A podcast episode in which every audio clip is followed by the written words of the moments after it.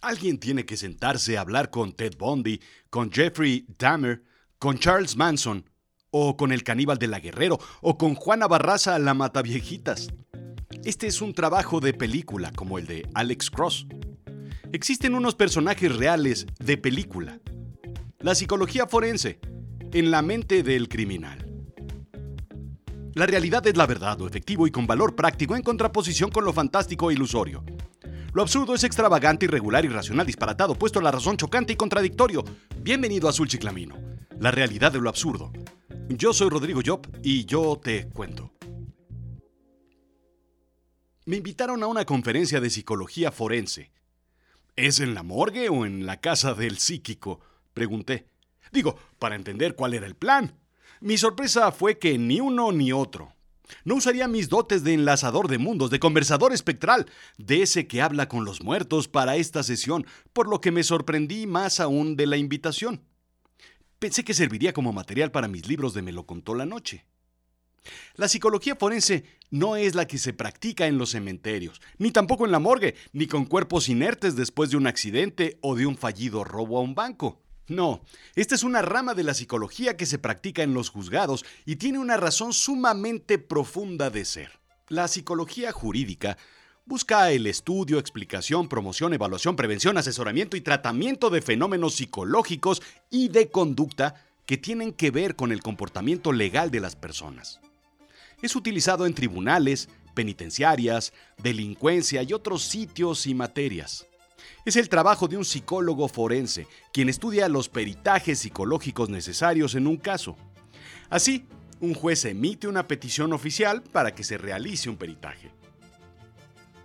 Si bien la psicología clínica y la psicología forense comparten el interés común por la valoración del estado mental de los sujetos, la primera tiene como objetivo principal poder llevar a cabo una posterior intervención terapéutica. La segunda, la psicología forense, analiza las repercusiones jurídicas de los trastornos mentales. La cosa es, delincuentes o no, a todos nos une el bonito mundo de los trastornos psicológicos y ahí es donde tiene que ver la invitación que me hicieron. Como en una sesión de Ouija, el implicado en el análisis psicológico forense es llamado a testificar, no se presenta de forma voluntaria, con la intención de colaborar en el caso. Así es, el psicólogo forense es quien realiza un dictamen pericial sobre la salud mental del criminal, de los testigos o de los implicados para una decisión jurídica. Casi siempre está representado por Morgan Freeman o Denzel Washington, aunque el actor puede ser en ocasiones ario o de otra eh, coloradermis, por, por evitar que me cancelen. Su opinión se encuentra bajo un juramento de garantía de objetividad y ética y es resultado de una opinión imparcial de un especialista cuyos conocimientos sean probados y avalados. Su objetivo es analizar las repercusiones jurídicas de los trastornos mentales. En 1962, la Suprema Corte de Justicia de los Estados Unidos estableció, se debe considerar un error judicial rechazar la petición de un psicólogo respecto a su área de especialización. De ese nivel es la importancia de la psicología forense. La evaluación psicológica forense se extiende en múltiples campos.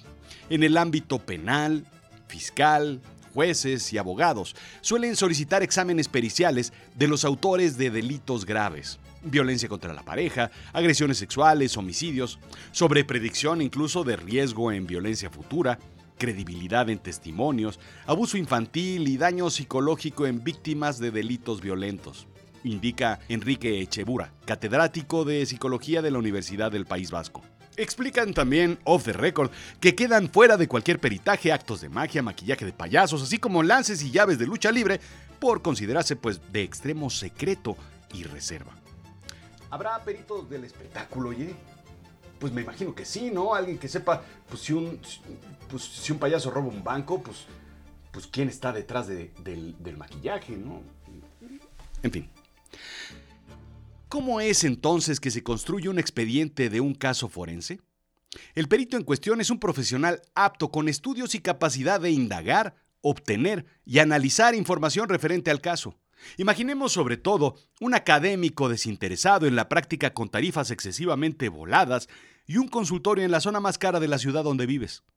Este personaje se mueve por un beneficio a la sociedad, por la investigación académica, por las víctimas y sobre todo por un alto sentido de justicia, ética y moral. Sí, sí, sí, sí, sí que los hay. No me veas con esa cara. El personaje es un personaje real. Todo comienza con una solicitud de un juez en su intervención en un caso difícil y de ahí el estudio de la documentación, basada en la validez y la fiabilidad. Nuestro personaje lee y estudia fojas y fojas de expedientes, archivos, carpetas sobre el caso, sobre las víctimas, sobre el imputado, y vaya que está imputado si lo están acusando de algo, imputadísimo diría yo. Después de estudiar el caso jurídico y de la situación del implicado, comienza su evaluación o exploración.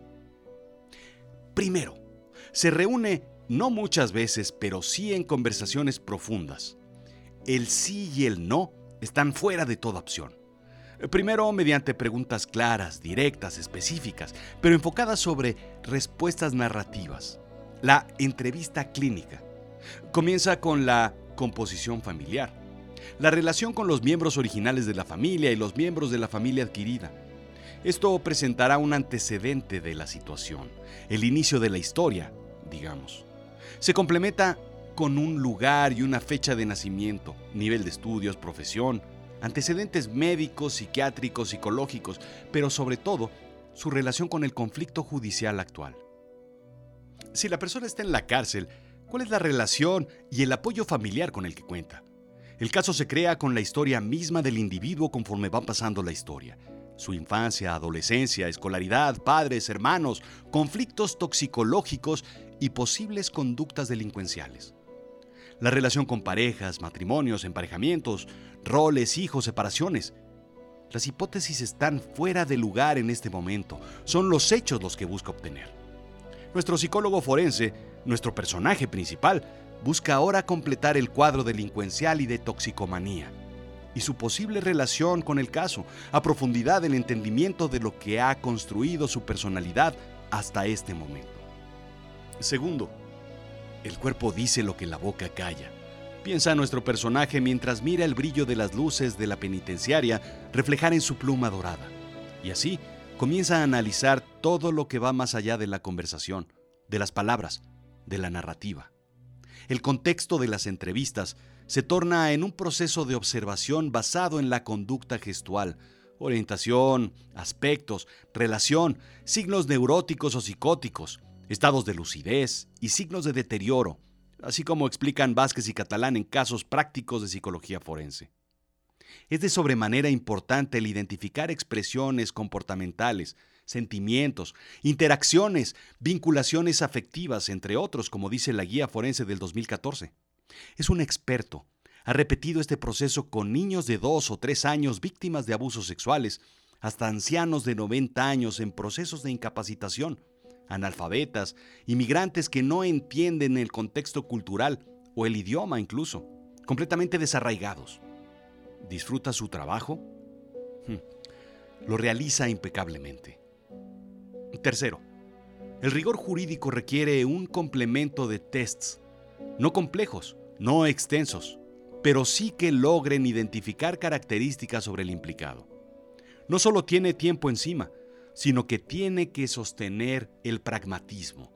La pericia del psicólogo forense le permite dar el test correcto para la obtención de la información requerida. Nuestro personaje es un hueso duro de roer.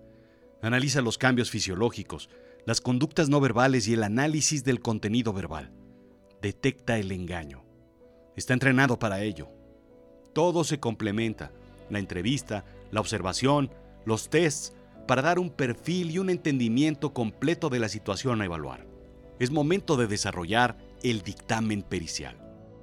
Cuarto, el personaje hábilmente integra los datos provenientes de los diversos métodos y contrasta con fuentes de información múltiples. Es trabajo de oficina, de biblioteca.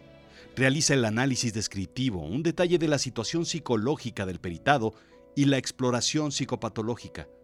Consolida el resultado con la exploración, las pruebas, comenzando con un detallado diagnóstico clínico basado en la psicopatología profunda que logra explicar las razones de su actuar. Relaciona los resultados con literatura científica y genera conclusiones. Escribe y escribe en su computadora. Son las altas horas de la noche. Justifica punto por punto sus conclusiones. El trabajo es duro, es arduo, pero logra conseguirlo. Valora la existencia o no del daño psíquico. Comprueba los síntomas clínicos y verifica si configuran algún cuadro psicopatológico especificando cronicidad. Valora también las causalidades y sobre todo valora las víctimas. Quinto, una discusión pericial. Se analizan los resultados, se generan hipótesis, se descartan o se consideran premisas y se elaboran conclusiones. En caso de existir discrepancia, la subraya al tribunal. Actúa con total responsabilidad, confidencialidad, ética y moral. Su reputación está en juego, así como el futuro de los implicados y la justicia misma. Entrega el informe y lo presenta.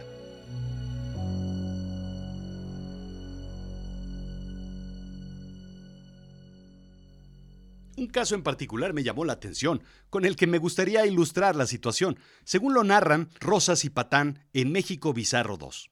Claro, no hubiera podido ser llevado a cabo de esta forma por la fecha en la que sucede.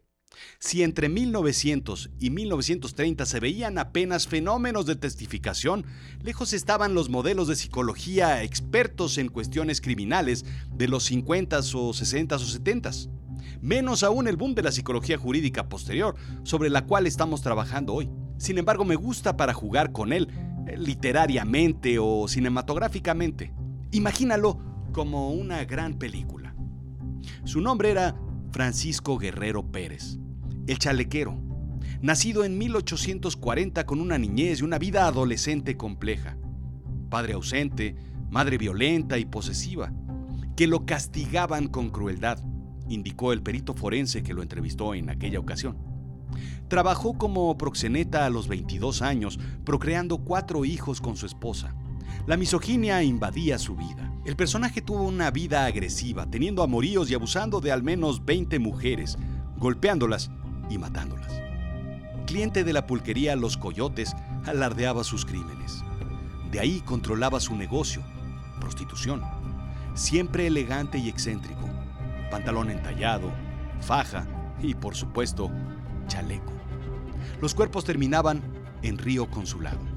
Muchos testimonios lo colocaban acompañado de las mujeres asesinadas y muchos otros declaraban que veían a un caballero delgado y elegante con chaleco siempre acompañado de mujeres en las noches.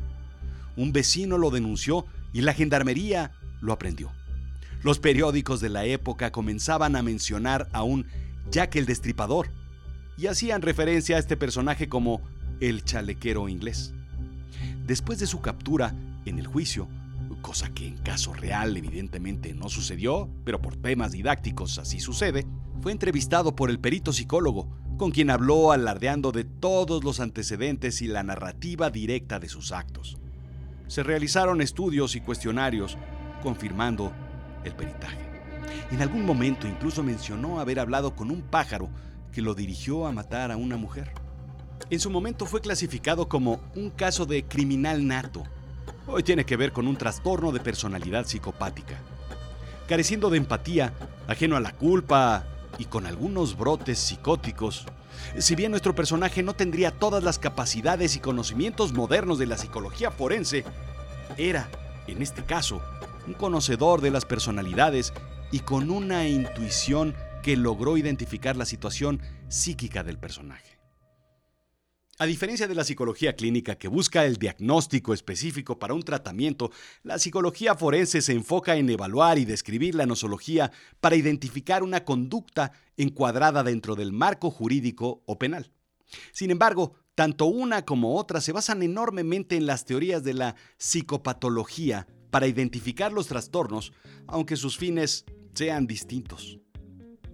Sí, hay villanos villanísimos haciendo todo lo malo que los villanos hacen. Pero más allá de agarrarlos y meterlos en la cárcel, como eh, si al tirar los dados cayera en una casilla buena o mala de un juego de Monopoly, lo que sucede en la cabeza, en la genética, en el entorno y en la biología de las personas es de considerarse. Los jueces, abogados, jurados no pueden ser expertos en todo. Se requieren peritos que conozcan a profundidad los detalles y puedan asesorar y explicar lo que sucede y no se ve. como cuando vas a ver cine europeo y siempre es necesario pues, que algún primo sabelo todo, que te explique por qué el personaje lleva 10 minutos sin algún diálogo, sirviéndose un té mientras hojas de otoño pasan frente a él. Contexto, pues, es la razón de todo. Sí, tanto la psicología clínica como la psicología forense tienen el objetivo de la exploración del estado mental del sujeto evaluado, pero el proceso forense tiene interés particular en las repercusiones de los trastornos mentales, no tanto de la cura misma. Nuestro personaje entrega el reporte y el juicio concluye, y regresa a casa a lidiar nuevamente con sus propios problemas, mientras bebe un vaso de whisky. Sombras y demonios lo acompañan. Dicho sea de paso, nadie se escapa de ellos, ni de sus problemas. Esto fue Azul Chiclamino, la realidad de lo absurdo. Yo soy Rodrigo Job. Sígueme en Instagram, en Twitter, Rodrigo-Job, en Facebook, en YouTube, en TikTok y por supuesto pues en LinkedIn, donde hablamos de negocios y storytelling. Dale like, cinco estrellas y pulgares arriba y todo, pues porque de eso me ayudas. Comparte mis episodios, porque de eso vive este programa. Y sabes algo, creo que no has visitado www.azulchiclamino.com para que veas todo lo que hacemos. ¿Quieres escribir un libro? Yo te llevo de la mano desde la idea hasta la publicación. Pero sobre todo, ¿quieres aprender a contar historias de negocios? Yo te enseño a que cierres el trato como lo hizo Lobo Feroz. Gracias.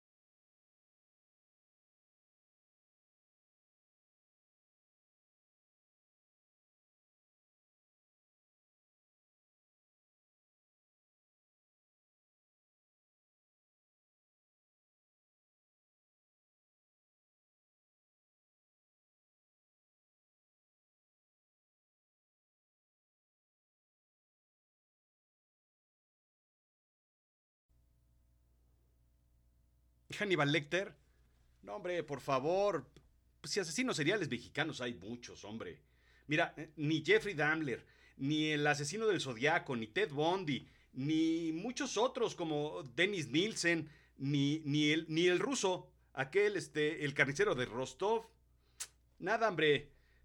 mira, Goyo Cárdenas, uno de, uno de los grandes. La mataviejitas, ¿qué me dices? El caníbal de la Guerrero. Por favor, el chalequero. Ah, pero uno, uno, así uno bueno. Pues Felipe Nero Espinosa Chávez. Ese, ese es un psicópata que logró vengar el orgullo de su país. Ojo, ¿eh? Que ese se decidió aventarse a matar gringos. ¿Por qué? Pues por la invasión. Pues así nada más. En 1832. Y como él hay muchos, ¿eh? Nada más que pues nada más que no son tan famosos porque no hacen películas y no salen ahí en 60 minutos y, en CNN y cosas así. Pero pues date un quemón, porque locos, locos aquí sobran. Si no, vete al Senado, hombre. Vete ahí a, Palacio Nacional, vete a,